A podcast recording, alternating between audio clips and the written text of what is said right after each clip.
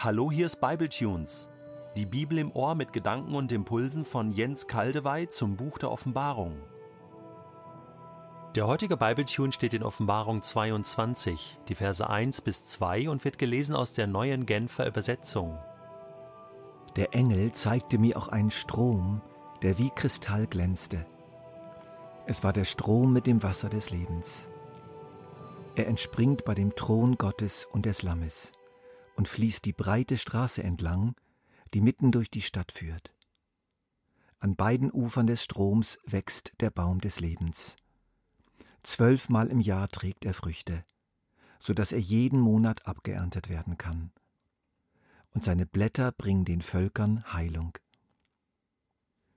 Wieder stehen wir an einer Wende. Es ist nicht eine Zeitenwende, aber eine Wende der Perspektive. Der Engel richtete die Augen von Johannes nun auf eine ganz andere Sicht des neuen Jerusalems. Als ich heute Morgen nochmals über diesen Abschnitt in der Offenbarung nachsann, fiel mir plötzlich auf, worum es hier jetzt eigentlich geht. Um Gott selbst. Um das eigentliche Zentrum der Stadt. Um das, was die Stadt eigentlich ausmacht, was sie eigentlich mit Leben erfüllt und trägt. Gott und das Lamm in Offenbarung 4 bis 5, in jener gewaltigen Vision vom Thron Gottes, durften, mit, durften wir mit Johannes ja nach ganz oben in das innerste Machtzentrum aller Welt gehen. Wir trafen dort den einen auf dem einen Thron und inmitten des Thrones ein Lamm wie geschlachtet Jesus, den Messias, bereit die Weltherrschaft zu übernehmen und im Namen Gottes alles neu zu machen.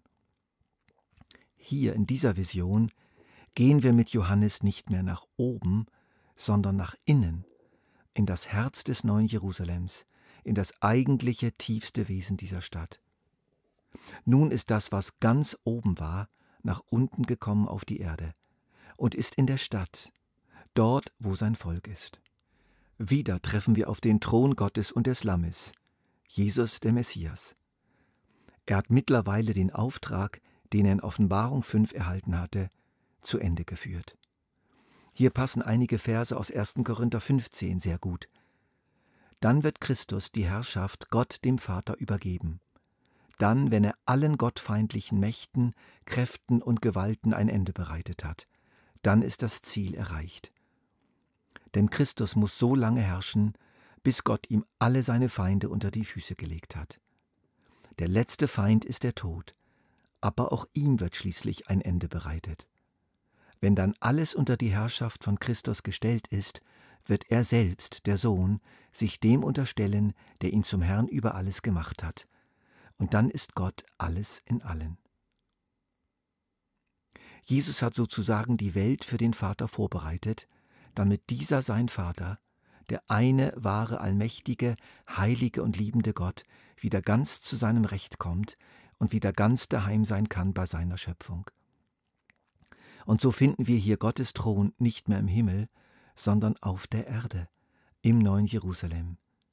Das ist das, was Offenbarung 22, 1 bis 5 kennzeichnet. Gott alles in allen, und zwar auf der Erde. Während in Offenbarung 21 der Fokus vor allem auf dem Volk Gottes lag, auf der Braut Christi und ihrer Wohnung, liegt hier in Offenbarung 22 der Fokus viel stärker auf Gott selbst und dem Lamm. Ein wunderbarer Perspektivenwechsel. Die Visionen von Gott in der neuen Schöpfung sind von einer solchen Wucht und Tiefe, dass ich euch, liebe Hörer, um Verständnis bitte, dass ich hier im letzten Kapitel der Offenbarung und der Bibel mein Tempo nochmals verlangsame, damit ich dem Text wenigstens ein klein wenig gerecht werde.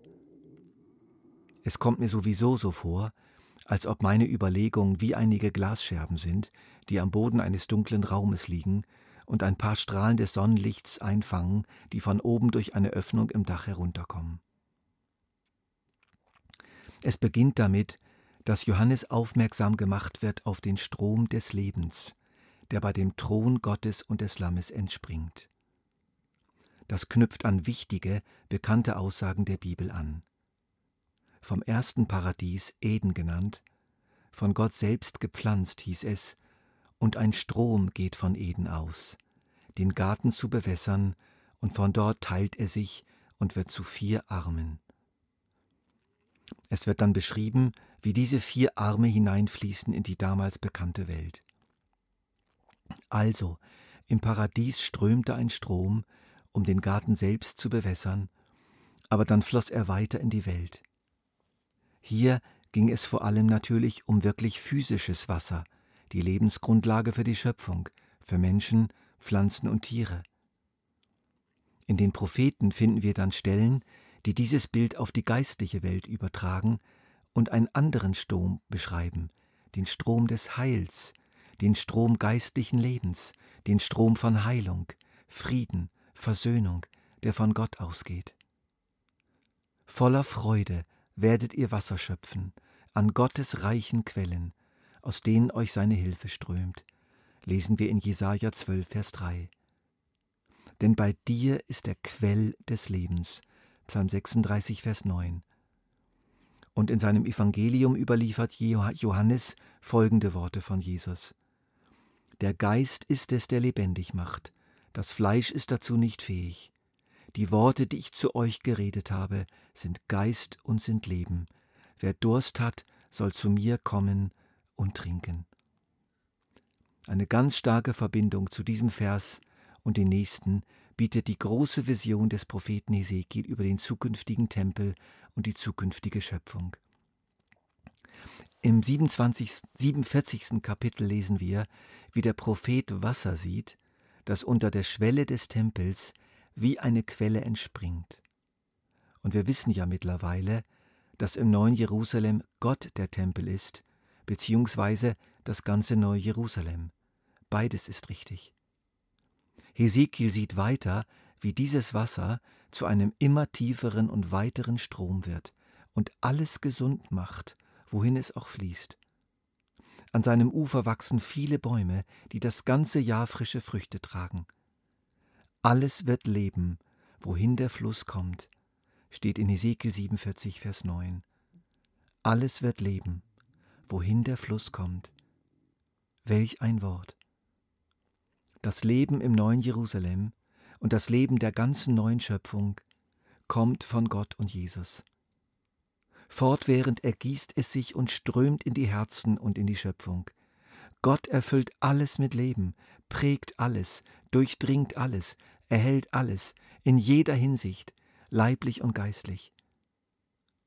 Hier, in diesem außerordentlich kraftvollen Bild, wird uns Gott vor die Augen gemalt, wie er eigentlich ist. Er bleibt nicht für sich, er hält nicht zurück, er ist nicht geizig. Er teilt sich mit, er gibt sich, er schenkt sich. Ich lebe und ihr sollt auch leben. So hat es Jesus gesagt und das passt hier gut. Stell dich schon heute hinein in diesen Strom. Im Kapitel vorher erging ja schon die Einladung von ihm, wer Durst hat, der nehme vom Wasser des Lebens umsonst. Dieser Strom, der heute schon fließt, jedoch in kleinen Bächen und unsichtbar, wird dann zu einem gewaltigen Strom anschwellen, sichtbar und fühlbar für die ganze Erde und ganz besonders für die Menschen im neuen Jerusalem. Für alle die, die ihn schon heute im Glauben empfangen. Wer das unsichtbare Wässerchen nicht verachtet, wird den sichtbaren Strom empfangen.